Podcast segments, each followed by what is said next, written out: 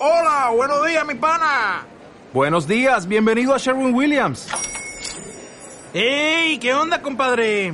¿Qué onda? Ya tengo lista la pintura que ordenaste en el ProPlus app. Con más de 6.000 representantes en nuestras tiendas listos para atenderte en tu idioma y beneficios para contratistas que encontrarás en aliadopro.com. En Sherwin Williams somos el aliado del PRO.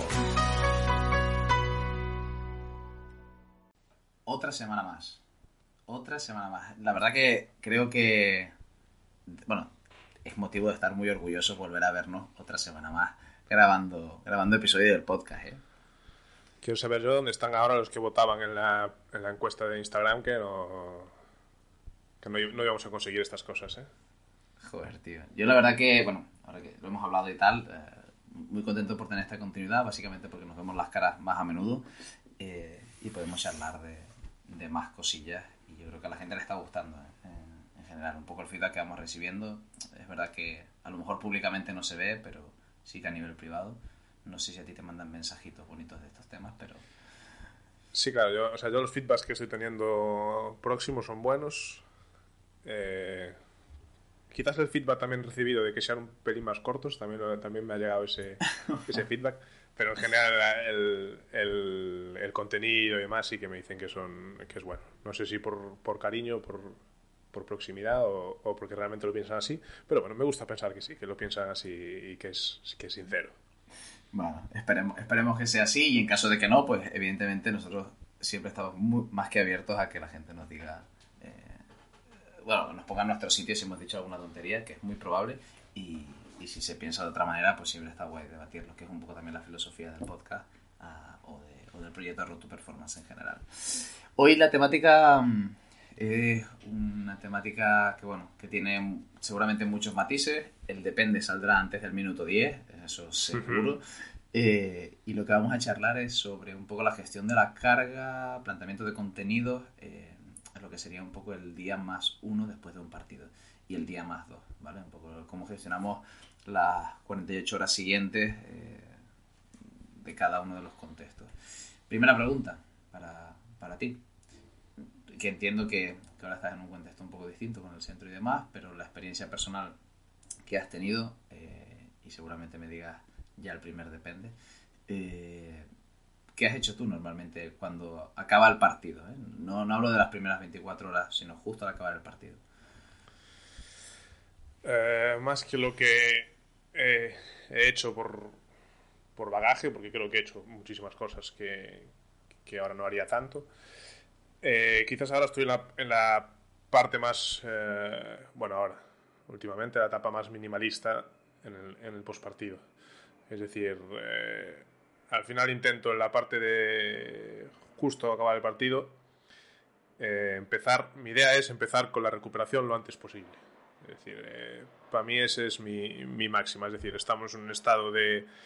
Venimos de una exigencia muy alta, probablemente la más, la más alta de la semana, si miramos un, un valor de carga general, eh, con todo lo que supone el partido ya no solo mecánicamente, sino o sea, a nivel de estrés, competición, eh, todo este tipo de, de, de campos ¿no? dentro de, lo que sería el, el, ser humano y con toda la carga. Entonces mi máxima siempre es empezar la recuperación lo antes posible, cambiar ese estado de, competición a recuperación lo, lo, antes posible. Si nos vamos al segundo cero de lo que puedo hacer yo eh, post, partido, o me gusta hacer a mí, que no siempre he podido por las circunstancias que sean, más allá de la charla post partido, que suele, ser antes, suele, ser, suele ir antes y a veces, según cómo vaya el partido, no, no ayuda a empezar la recuperación, sino, sino todo lo contrario, aumenta el, el nivel de estrés del jugador. Eh, me gusta ir a, un, dos, tres cosas básicas, es decir, eh, me gusta empezar a favorecer el retorno menos lo antes posible, eso sí que lo hago mucho. Eh, normalmente empiezo incluso antes con dos, tres ejercicios de que pongo que vuelvan a, a, recuperar esa movilidad de la cadera, que quizás es lo también creo que es, que es importante, quizás por percepción subjetiva del jugador, por esa rigidez tanto lumbar como, como de las caderas.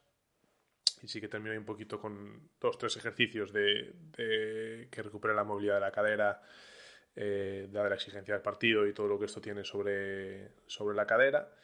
Y eh, si tengo la disponibilidad de, roles para todo el equipo, eh, es algo que también utilizo. Eh, justo después de, esa movilidad, incluso antes, depende de, muchas veces depende de la precisión del jugador o de la disponibilidad del material y hay alterno.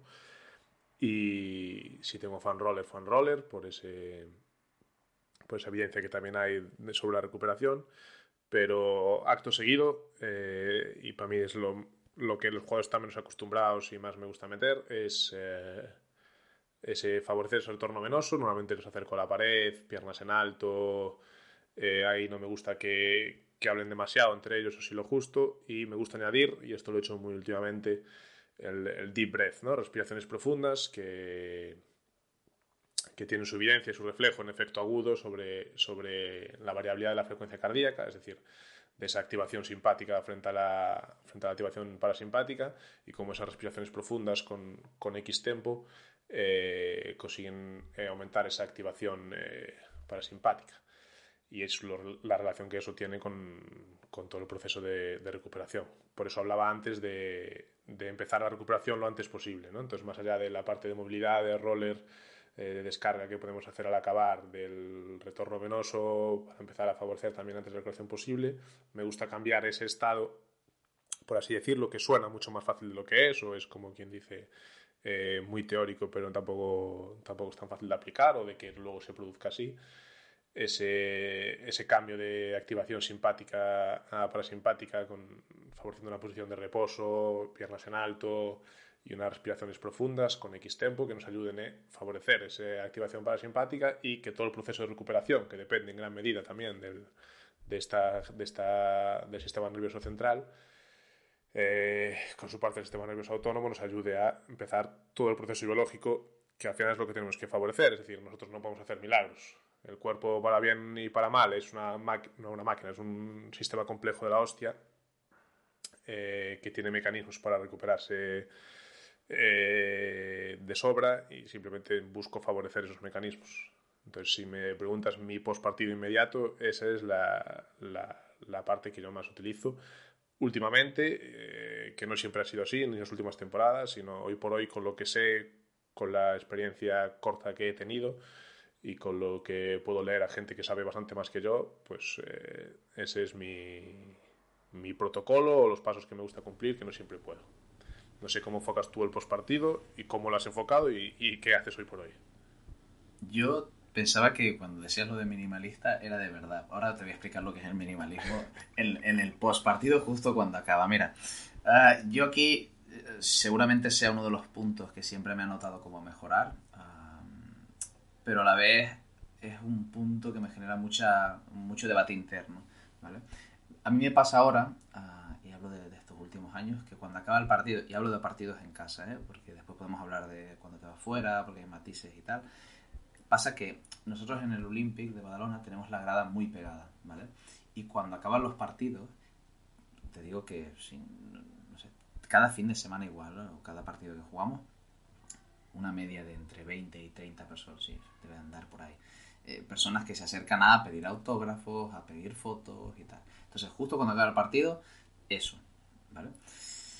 Depende evidentemente cómo haya ido el partido, pero bueno, imaginemos que todo ha ido bien, que todo el mundo está contento, ¿vale? No, no, más matices. Claro, yo a partir de ahí, y hace años sí que era muy pesado de perseguir a la gente, de ir a la pared, toda esta parte incluso de RPG, ¿no? De, ese reposicionamiento, hacer determinadas cosas. La parte de la respiración siempre la incluía sin mucho matiz, también te lo digo, esa parte de deep breathing que estabas comentando y sobre lo que ahora te preguntaré un par de cosas que creo que pueden ser chulas de, de, hablar.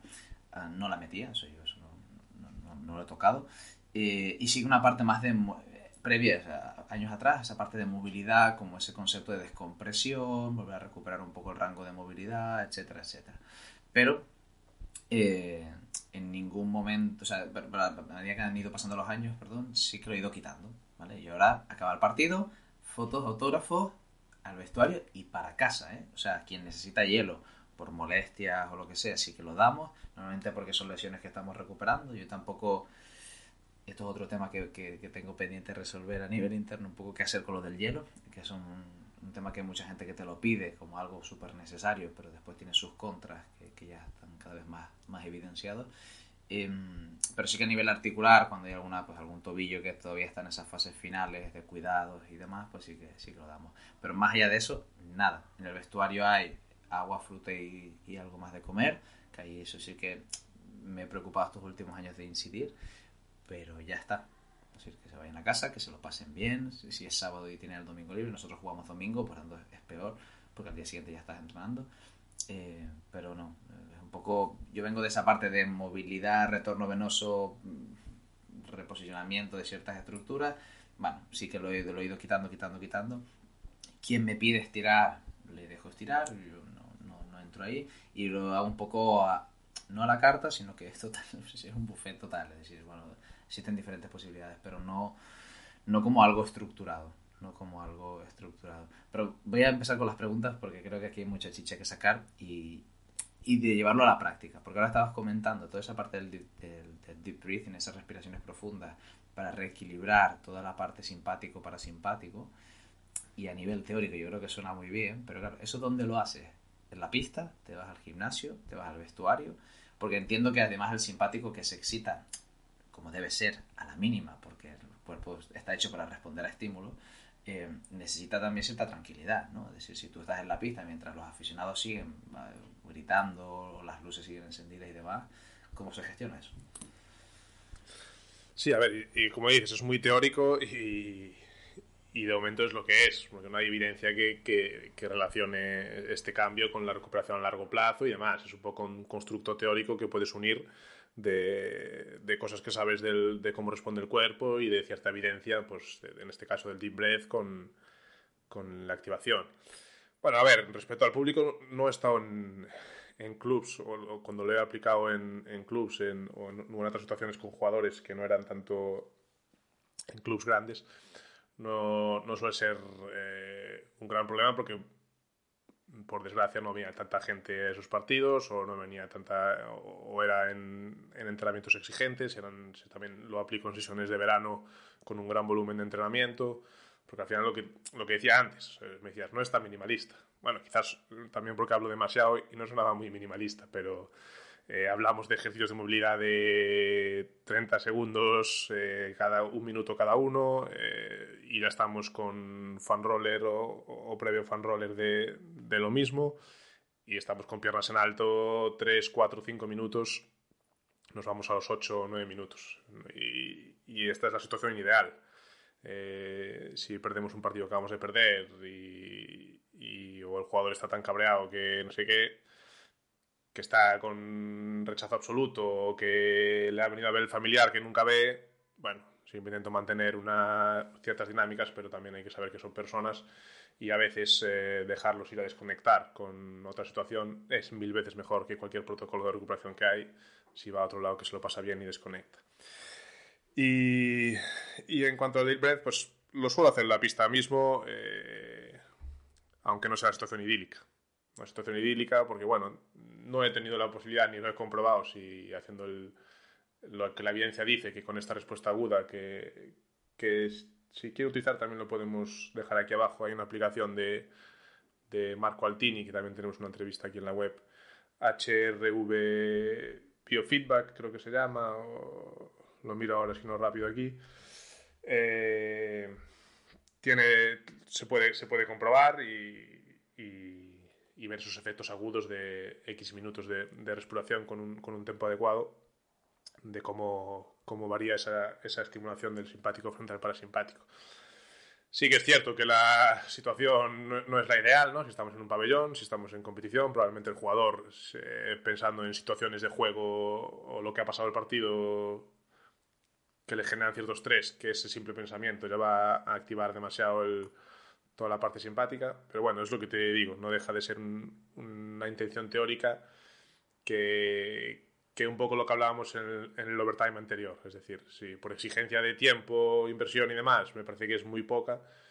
Y yo creo que es algo que puede, que puede ayudar, porque aparte de la percepción subjetiva del jugador, normalmente después de, esos pocos minutos con respiraciones profundas y pies en alto, pues eh, ya solo su percepción subjetiva es mejor y quizás también eso ayude a relajar un poquito el estrés y quién sabe si empezar antes el proceso de recuperación.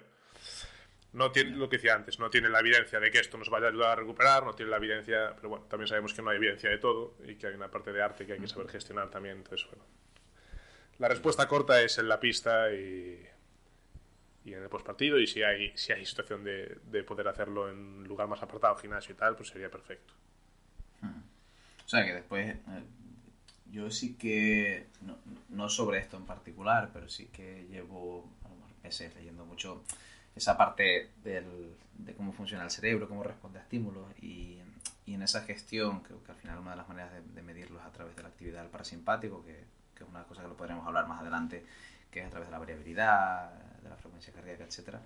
Um, sí que, claro, te das cuenta que, al, que hay muchos estímulos que mantienen al cerebro activo, ¿no?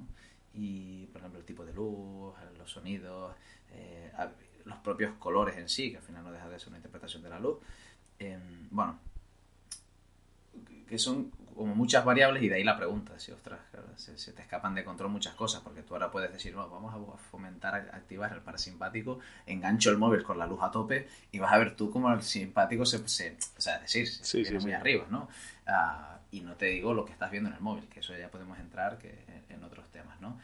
Pero bueno, ahora un poco esta, esta pregunta de cómo, cómo gestionar un poco el dónde, ah, que evidentemente ya nos has dicho que, que es importante, otra cosa es que en la práctica eh, esa idoneidad de las situaciones para, para fomentar esa, esa recuperación se, se dé, ¿vale? Entonces, bueno, yo que sí que no había, eh, lo había, yo lo había hecho siempre mucho más corto.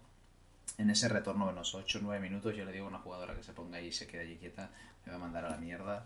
8-9 hablo del total de todo, ¿eh? En, en retorno, Ah, vale, vale, hablo de, de 3, 4, 5, el- el- lo que dure el de las piernas para arriba. Digo, hostia, vale, sí, eso sí. lo he entendido yo mal.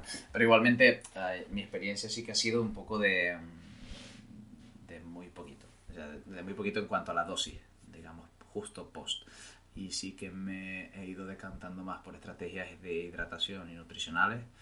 Eh, lo otro podemos meterlo en un paquete más social, de bienestar, no, no lo sé, eh, no sé, no sé cómo decirlo, pero bueno, que si eh, ellas lo que quieren es salir de la pista porque están no sé quién en la grada y pirarse, pasa por el vestuario, Sí, sí. te llevas la botella de agua, si puede vaciarse mejor, eh, ellas tienen unas pautas en el vestuario, igual que lo hemos ido haciendo pedagogía durante, bueno, siempre hago pedagogía cada semana sobre estos temas, eh, pasan por el vestuario, que cojan una pieza de fruta y, y alguna barrita o alguna galleta que pueda haber y sobre eso que empiece la recuperación lo antes posible. Además, después de fomentar que, duerman bien, etcétera, etcétera. Pero, bueno, un poco de resumen, somos un poco distintos en esto y yo me, me he ido tirando a, a esa parte más, más nutricional, hídrica, que no, que no tanto lo, lo otro.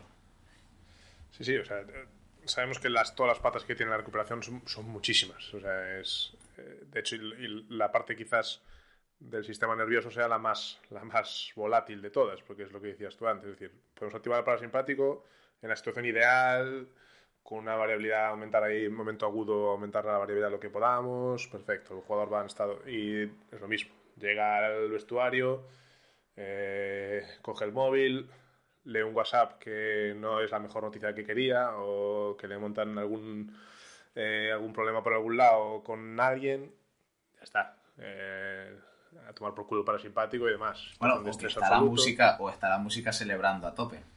que después también te podría preguntar si la recuperación entonces va antes de la celebración, después, o la recuperación si Eh. tienes que celebrar se va a tomar por culo. También, absolutamente. Es lo, es lo volátil del, del- de todo lo que tiene el sistema nervioso. Entonces, sí, bueno, son muchas patas. eh, la nutrición que comentas, la nutrición que comentas posiblemente sea las más importantes. eh, con el sueño, la hidratación y el estrés. Es decir, eh, quizás esas gestionamos todas eh, y una sola mal gestionada se puede cargar absolutamente todo, como quien dice. Es decir, eh, podemos tener la mejor nutrición del mundo eh, y hacer mejor protocolo posible al acabar el partido, que si el jugador esa noche se va de fiesta a celebrar la, la victoria, se toma cuatro o cinco copas, con lo que el alcohol supone para la recuperación y para el cuerpo, y eh, con lo- la influencia del alcohol en el sueño, y esa noche te duerme cuatro o cinco horas, da igual. O sea, hemos hecho el mejor protocolo del mundo, le hemos dado el mejor agua del mundo, se ha comido la fruta, el batido de proteínas eh, que sea, que llega la noche y, y- y pasa lo que pasa. Entonces, bueno, las situaciones idílicas y lo que podemos hacer es a veces bastante menos de lo que creemos, pero a mí me gusta intentar tocar todos los palos posibles e intentar sumar, si puedo mejorar un 1% cada, cada una de las partes, pues mira, es un 1% de aquí, un 1% de allí, un 1% del otro lado, que tenemos que intentar controlar. Y ahí entra también la parte importante de la educación al jugador en, toda, toda, la recuperación. Bueno, también entiendo que si tú te vas a echarte unas copas después del partido, espero que sea para siempre para celebrar y no para dar pena, eh, pero siempre será mejor, y esto no, sé si hay datos sobre esto, después de haber hecho todo lo previo. Es decir, que si tú vas bien hidratado, has comido bien, eh, bueno, eh, ya, todo el mundo sabe, ¿no? Que con el estómago lleno, después del alcohol, evidentemente, no, no te sienta igual. Bueno, pues seguramente ha, fomentado que el escenario el que se va a encontrar no sea el peor de todos, ¿no? Entonces, bueno, algo, algo puede sumar. Algo puede sumar. Eso es, eso es. Es decir, si vamos a cruzar el desierto, que no es la mejor condición posible. Nos toca cruzar el desierto de alguna manera. Yo prefiero ir eh, lo mejor preparado posible y haberme llegado al mejor estado posible para cruzar el desierto, para poder aguantarlo y no en el peor posible, porque si no. Quiero pensar también, ese pensamiento positivo, ¿no? de todo lo que hagamos igual suma un poquito, que aunque luego destruyamos un poco por otro lado, pues bueno, algo hemos sumado previo que quizá nos ayude y a partir de ahí intentar mm. mejorar en educación, en, hay muchas cosas que se nos escapan, pero bueno, que intentamos también, también influir. Pero bueno, también creo que por ir avanzando un poquito me gustaría ir más allá y preguntarte a ti cómo gestionas ya el día siguiente del partido. Es decir, eh, ya acabamos el partido, les dejamos celebrar que eso se nos escapa a nuestra, de, nuestras manos y nos metemos en el más uno. ¿Cómo gestionáis tú? ¿Cómo, ¿Cómo gestionáis en vuestro club? ¿Cómo has gestionado tú? ¿Cuál es tu situación idílica? ¿Cuál es la realidad del más uno? Yo, mira, hay, hay momentos que preferiría uh, no entrenar, ¿vale? Momentos seguramente muy puntuales, pero yo soy de la opinión de que es mejor verse el día siguiente. No, después podemos hablar en qué, qué vas a hacer, eh, qué, qué metes, qué no. Lo que sí que creo que es fundamental es verse después del partido. Ah, y mi situación no sé si es la más ideal de todas, supongo que también dependería de cada, de cada estructura de, la semana en relación al siguiente partido, también un poco de dónde vengas, pero sobre todo siguiente, siguiente competición. poder incluso descansar en ese más 2, ¿vale? Pero el, vernos en el más 1 viene, viene a ser por, bueno, cómo estamos. Ya en todos los niveles, es decir, cómo estamos físicamente, cómo nos encontramos anímicamente, etcétera, ¿no? Puedes venir una racha positiva o negativa, puedes ir llevar dos ganados y ahora has perdido uno y a ver cómo afecta al grupo, pero si que no haya una dispersión del más uno descansamos y, y, nos perdamos todos esos intangibles, esa parte más, más de feeling que en los equipos de rendimiento es lo que te hace ganar partidos o perder partidos, ¿vale? Eh, ahí es donde se juegan muchas cosas. Y yo soy de la opinión de eso. Ah, y hay veces que las sesiones de más uno las utilizo como, bueno, mírame y no me toques, pero estamos juntos, ¿sabes? Que no, no sé qué todo el mundo en su casa y sobre todo si...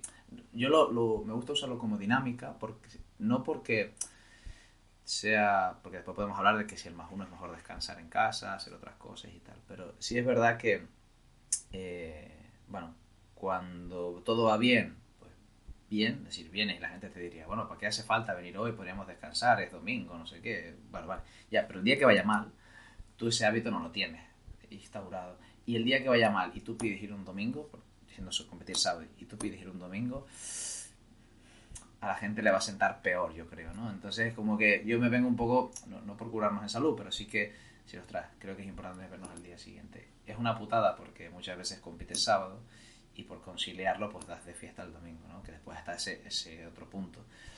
Pero sí que en mi caso que las competiciones en casa jugamos domingo, pues ya más o menos lo tengo. El otro problema que tengo es que el más dos se entrena sí o sí, es decir, el lunes y el martes se entrena.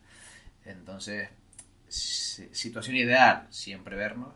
Eh, evidentemente también a mí personalmente como profesional me preguntas, ¿prefieres venir un domingo? No, prefiero no ir yo como profesional digo, bueno, es lo mejor para el grupo. A nivel personal me, me quiero ir también yo y tener ese día libre, porque sé que no lo voy a tener durante el resto de la semana. Entonces, en, ese equilibrio pues, lo metemos todo. Nosotros después a nivel de contenido, eh, sí que es una sesión un poco, un poco bastante más individualizada. O sea, yo, llevo un año y algo, lo que llevamos de temporada más la anterior, individualizando mucho más el entrenamiento. Eh, sí que el post partido es un día totalmente diferente, totalmente diferente, vamos a buscar recuperar los rangos de los rangos de movimiento no en todas las articulaciones y no en todas las jugadoras por igual. Eso sí que es un matiz. Si jugadoras que siempre han tenido ciertos problemas de, un poco de todo lo que es la cadena posterior, a veces viene desde los tobillos, por tanto liberamos esa, esa articulación y la cadera. Personas que tienen problemas con los hombros eh, por, temas traumáticos previos, pues vamos a buscar esas estabilidades y también partes de movilidad. Bueno, un, un poco más individual, ¿no? Sí que esa parte del rango de movimiento. Y después dosis de fuerza, de alguna manera diría que individual en este sentido, pero no son del todo.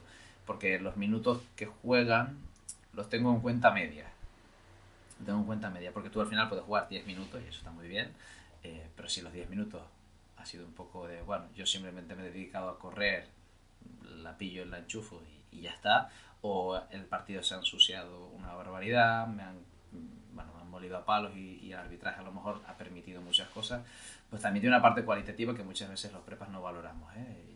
Yo soy de estos que toma notas un poco en el partido en ese sentido, eh, de, tener algo más de información que se escapa al minutaje.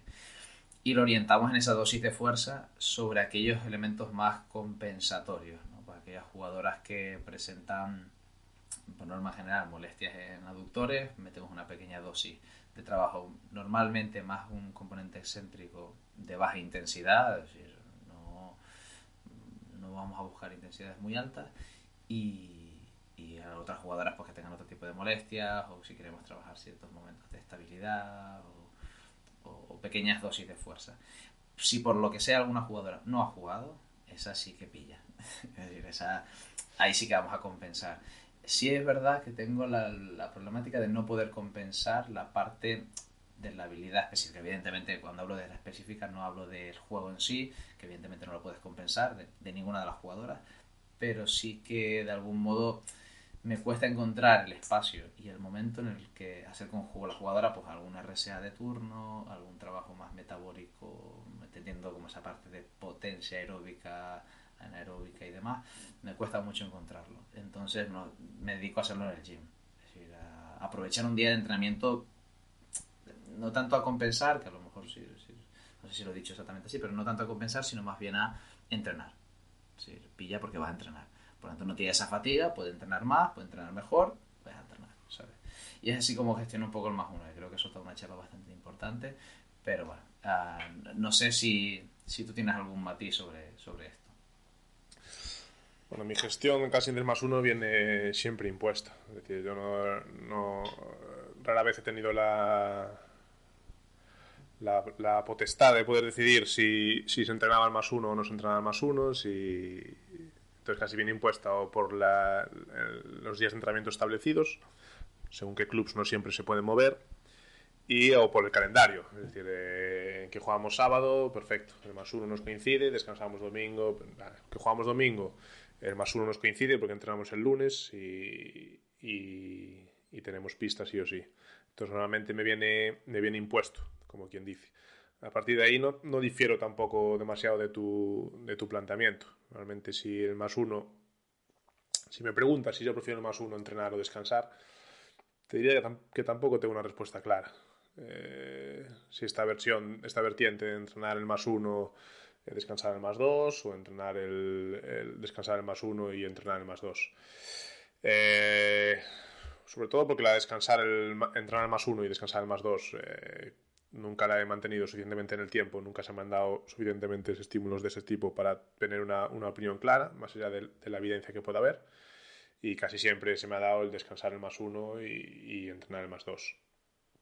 Las veces que se me ha dado descansar el más, entrenar el más 1, va un poco en la línea que tú, que tú marcas. Es decir, son entrenamientos muy orientados a, a, recuperar, porque sí que tengo claro que normalmente es el estímulo más, más eh, duro de la semana y, y, si nos vamos a la evidencia nos dice que incluso tardamos bastantes eh, 48 72 horas en volver a recuperar los, eh, el rendimiento neuromuscular que teníamos eh, previo al partido. Entonces, bueno, tenemos claro que estamos en fatiga, como quien dice, no hemos llegado a la línea basal de antes, bueno, entonces, bueno, tampoco vamos a meter otro estímulo eh, importante, necesario o sea, e innecesario para crear más fatiga, para, Entonces sigo favoreciendo la recuperación. Eh, ¿Desde qué punto de vista? Pues lo que comentamos un poco, igual trabajos muy de... Aquí sí que voy a la... A la... Normalmente sí tengo la posibilidad, y ahora en el centro la tengo mucho, de ir a la individualidad 100%. Es decir, eh, aprovecho el más uno para trabajar eh, temas de movilidad eh, individuales del jugador, eh, que sé que por X valoraciones está muy limitado en esas cosas, y, y el, part el partido acentúa eso. Entonces, bueno, restaurar un poquito esos, esos valores de movilidad o si tampoco ha sido excesivos minutos o, la incluso percepción subjetiva no es demasiado cansancio, bueno, casi la trabajamos igual porque es un, un, contenido más que tenemos que trabajar y es un buen momento para, para añadirlo. Eh, aprovecho para meter pequeños estímulos de fuerza también en función de los déficits de los jugadores, es decir, eh, pues puedo tener jugadores que, que tiendan a, a pecar de una eh, tendinopatía muy, o sea, muy repetitiva a lo largo de la temporada, a lo largo de los últimos años, pues igual aprovecho meter eh, unos isométricos de los que hablábamos en podcasts anteriores de, del yielding, del mantener. No quizás máxima intensidad, que bueno, igual deberíamos hablar ya otro tema de si tiene que ser alta intensidad o no, pero también aprovecho para, para trabajar ese tipo de cosas. A un Copenhague, jugadores que sufran de, de pubalgia, pues pequeños estímulos, eso, entre isométricos y excéntricos de relativa baja o media intensidad, pero bueno, suficiente para poder aportar eh, un estímulo que, igual con microdosis repetidas a lo largo de la semana eh, nos, nos, aportan bastante, bastante buen tra trabajo de calidad y, una pequeña adaptación. Y, y, si hablamos de pocos minutos versus eh, grandes minutos, pues es lo que, lo que la misma línea que, que apuntabas tú. Es decir, si el jugador por lo que sea no ha jugado, perfecto, aprovecho como una sesión más de estímulo eh, que nos pueda valer para, para, trabajar, para desarrollarnos como jugador, para aprovechar una sesión más que tenemos como un estímulo más a la semana, que si sumamos las semanas de la competición van a ser unos cuantos. Si he podido eh, compensar eh, con jugadores que no han jugado, muy pocas veces he tenido la oportunidad. Alguna vez que he tenido sí que he intentado, sí que lo he, lo he hecho. Hablo de fuera del gimnasio ahora, porque en el gimnasio sí que, como dije antes, sí que aprovecho para para hacer algún estímulo más, eh, más exigente. Siempre también teniendo en cuenta lo que nos viene por delante.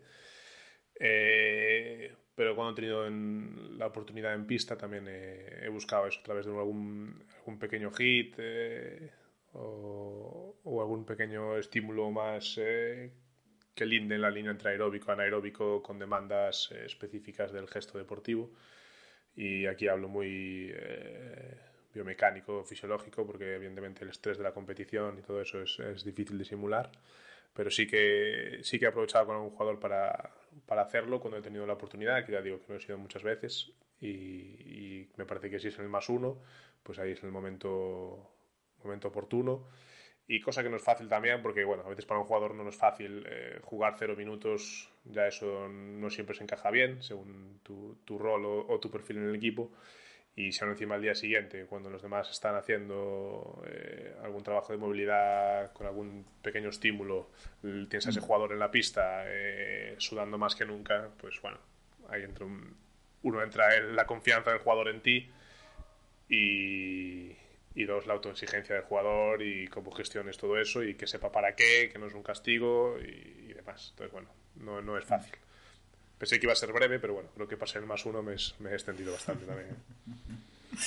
Bueno, creo que, que, habría en este tema muchos matices y, y much, en este caso sí muchas realidades, ¿no? Eh, ya comentabas que hay veces que es impuesto eh, el propio hecho de entrenar o no entrenar, desde la dirección un poco del entrenador que decida, pues entrena porque sí, o incluso por la disponibilidad de pistas, ¿no? Que clubes que te dicen, no, tu horario de pistas es este y esto no se mueve, pase lo que pase. Uh -huh.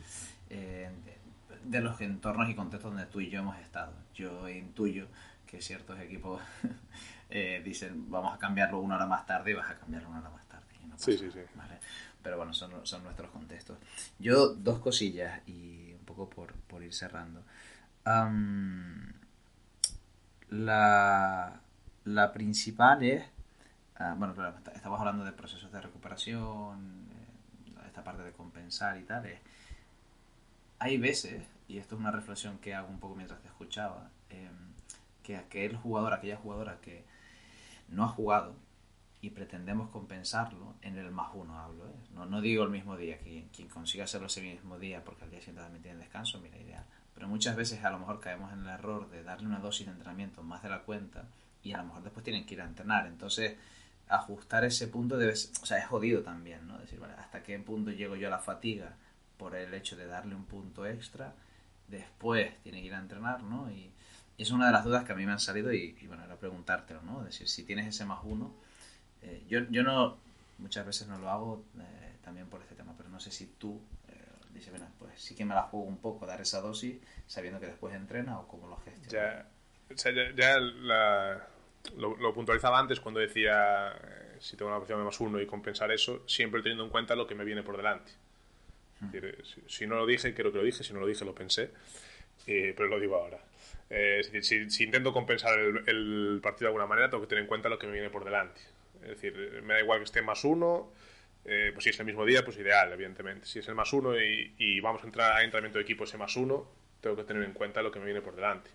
Si, y ahí ya entra uno en la dinámica del equipo. Si conozco al entrenador, si conozco qué tipo de sesión va a venir, eh, el estímulo que sea. Es decir, si sé que es estamos en más uno, eh, el entrenador ni siquiera va a intervenir, es prácticamente el probador físico o es algo muy gal, y sabemos que el más dos es de descanso, para mí perfecto.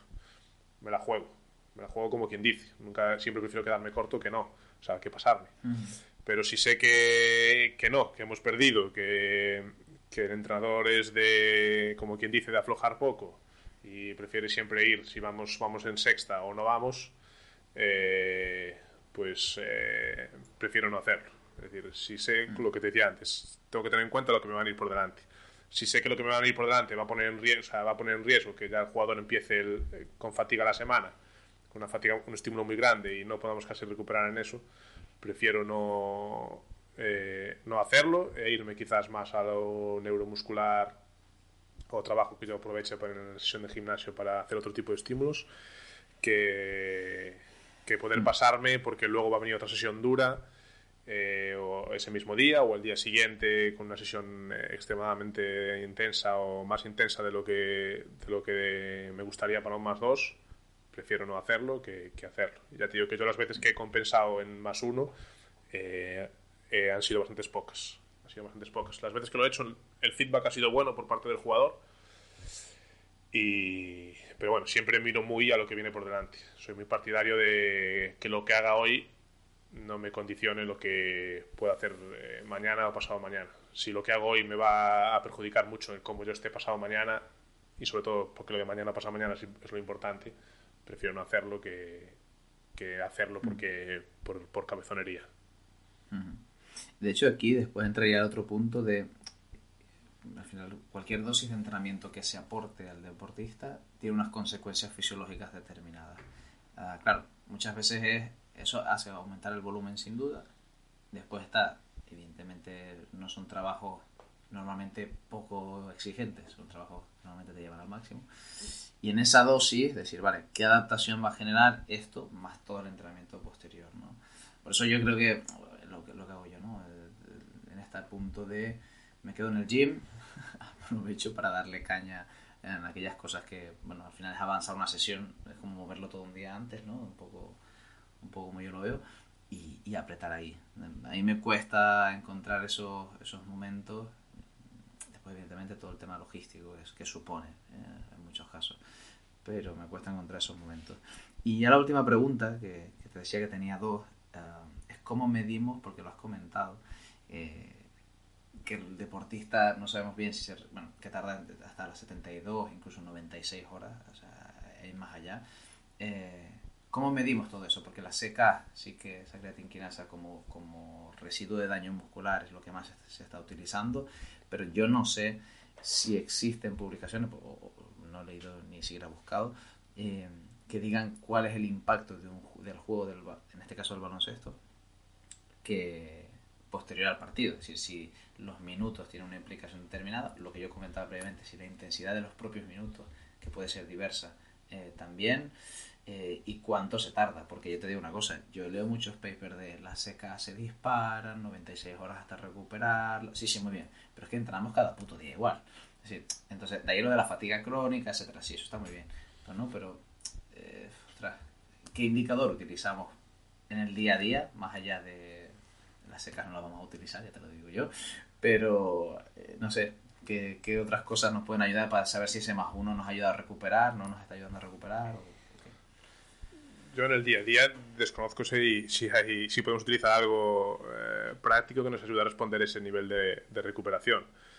Eh, yo lo que he leído sobre recuperación post partido, eh, eso es lo que decías tú, ¿no? Indicadores de CK o niveles de, de, de fuerza, tanto en el pico como en RFD, si no recuerdo mal.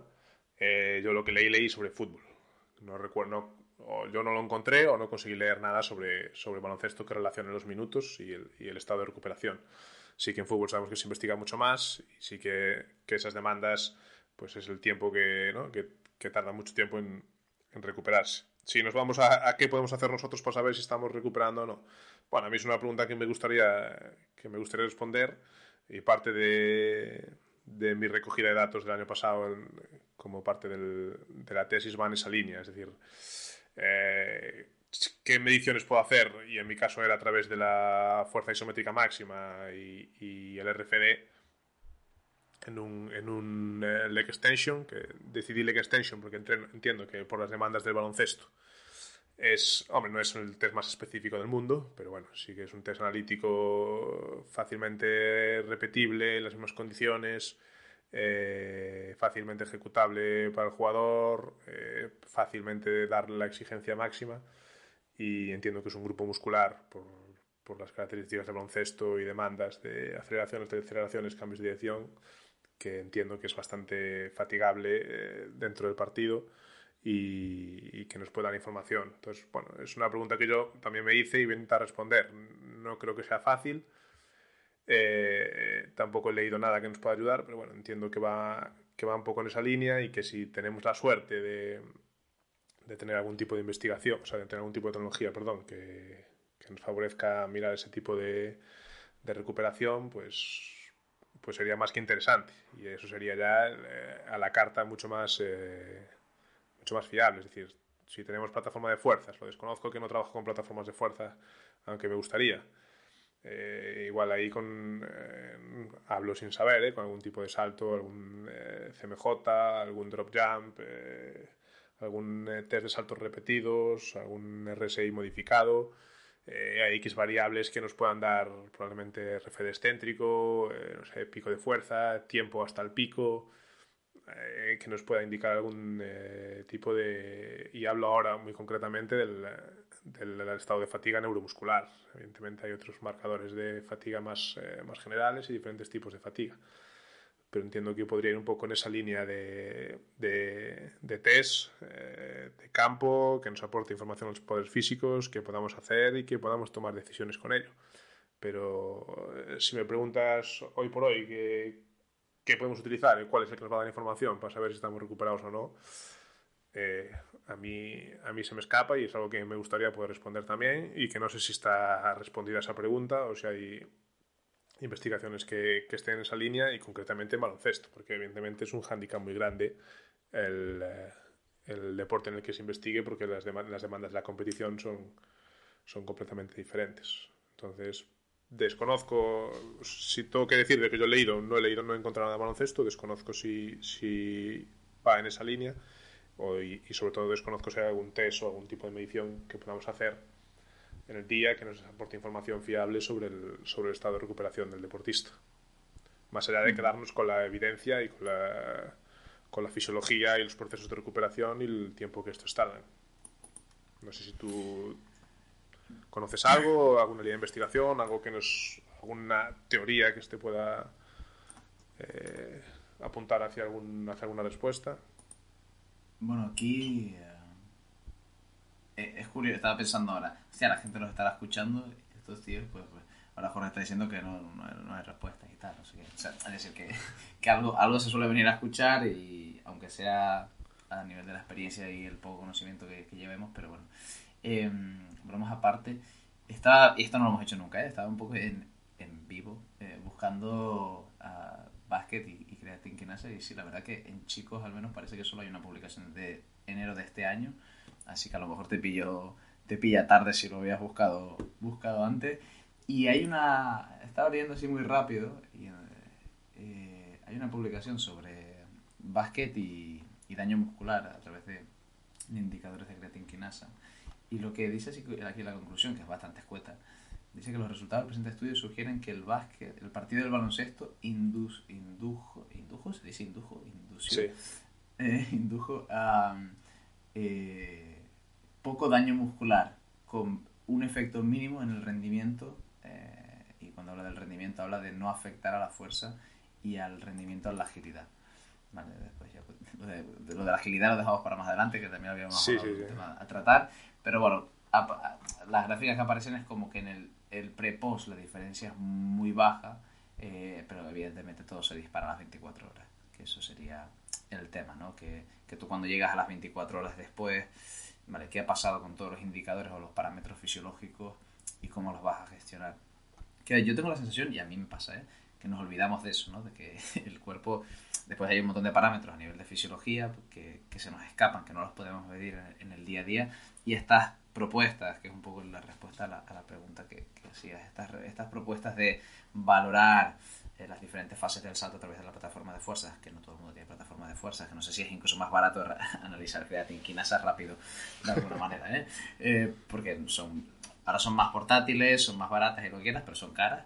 Em, pero bueno, que, que también las propuestas de la pérdida de capacidad de salto en cuanto a la altura, que ya un poco no es que se haya descartado, pero sí que se ha debatido bastante sobre el tema y se ve que tiene sus limitaciones.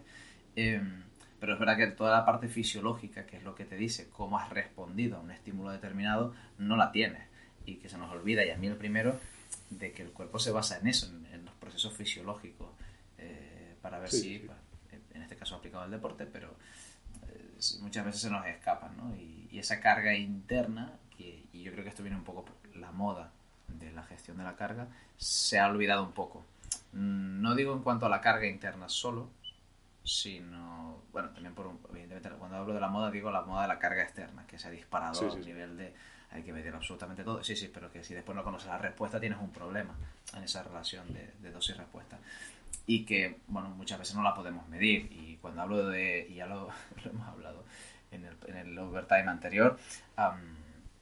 bueno, sí que el punto de, de controlar la frecuencia cardíaca está bien, pero tiene sus limitaciones. Es una limitación muy grande y que como parámetro fisiológico es seguramente un parámetro bastante pobre en cuanto a pulsaciones por minuto. ¿eh? Estoy hablando, seguramente la variabilidad tenga mucho más chicha detrás, pero, pero bueno, a, a parámetros fisiológicos, si solo tenemos eso y si me apuras el lactato, porque no, no, se ha medido muchas más cosas. En el mundo del fútbol pues sí que habrá mucho más y hay otros deportes como eh, los que son más cíclicos, ¿no? Eh, ciclismo, la carrera, todo eso tiene, que controlan esos parámetros fisiológicos. En el mundo del, de los deportes de equipo, bueno, no digo que se haya dejado de lado totalmente, pero que seguramente hay un campo de estudio para abrir muy grande, eh, pero después está el tema de contextualizarlo en cuanto, cuánto importa en el rendimiento final que se, ¿no? un poco en ese, en ese balance eh, donde, donde, lo colocamos. Pero bueno, no sé, creo que aparte de responderte me he liado con otras cosas, hemos buscado un paper medio en directo para quien nos escucha y, y, y bueno, que seguramente podamos o veremos más bien en el futuro muchas más publicaciones en relación a, a, todo esto. ¿no? De hecho, una de las publicaciones así más conocidas en el mundo del básquet es la de Xavi Schelling, que hace ese análisis de la testosterona, esos ratios testosterona-cortisol, que que viene a demostrar por qué hay un momento de la temporada donde la gente se lesiona más. ¿Vale? Una tesis que recomendamos y es bastante chula de leer eh, por ese motivo, ¿no? Porque hay momentos de la temporada donde esos ratios se desploman y, bueno, y, seguro, y ahí es donde empiezan a haber problemas eh, a nivel de, bueno, a nivel de lesiones de una forma genérica y podríamos entrar en más detalle. Pero bueno, un poco, un poco por aquí. No sé si quieres comentar algo más quedado algo? No, no, no. Simplemente a, a, modo de resumen un poco en esa línea. Es decir, eh, prácticamente ahora organizamos el más uno, más dos eh, en baloncesto eh, por lo que sabemos de otros deportes de equipo o por lo que establecemos que, son los procesos fisiológicos de recuperación, pero que es eso. Nos hace falta una evidencia mucho más específica a nivel de deporte, quizás mucho más específica a nivel de, nivel de juego, porque me atrevo a aventurar que igual un, partido de, máximo nivel difiera del, de las demandas eh, fisiológicas y neuromusculares de un partido de, menos nivel y, cómo eso marca las líneas y qué respuestas hay fisiológicas en los días siguientes y en función de eso poder eh, obtener ese igual ese número que tanto ansiamos, ¿no? Es decir, eh, cuánto de recuperado está y tener un número que nos responda a eso.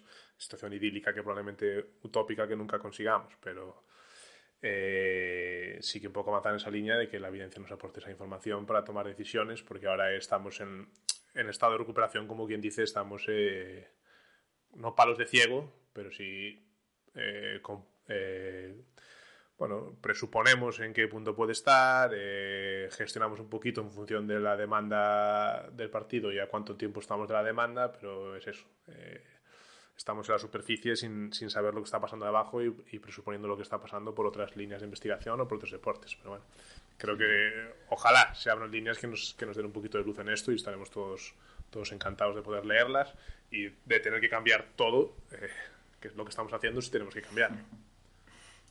Bueno, y que de hecho, más allá de que no sabemos cómo, o sea, no sabemos cómo medir el ese estado de recuperación, pero sí que nos aventuramos a meter métodos y medios que, tú, lo decías al principio, ¿eh? que tienen poca evidencia, sobre todo cuando hablamos en, en, adaptaciones con efectos crónicos. ¿no?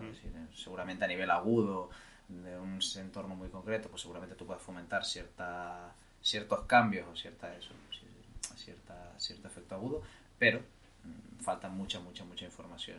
Y después nos encontramos con que eh, hay muchos compañeros pues que se aventuran a hacerlo y pues por, por X motivos acaban teniendo buenos o malos resultados, ¿no? Pero, pero bueno, que sí que falta mucha, mucho trabajo en esto de la, de la recuperación y, esperamos que, bueno, que poco a poco, nosotros porque somos del mundo del básquet, pues haya más, eh, pero si es del deporte en general, que también hay una, una falta importante, pues, pues los, vayamos, los vayamos viendo.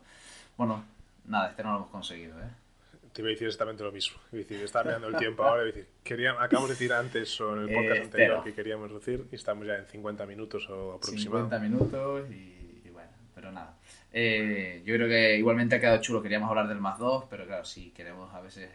Bueno, reducir el tiempo pasa por ir a lo superficial. Nosotros somos poco de eso, la verdad creo que quien nos vaya escuchando ya desde hace tiempo se va dando cuenta y, tenemos el problema. Entonces al más 2 no hemos llegado, lo dejamos para otro momento y, a ver si podemos incluso invitar a alguien para hablar un poco de, esto y que, también nos, nos, debata un poco.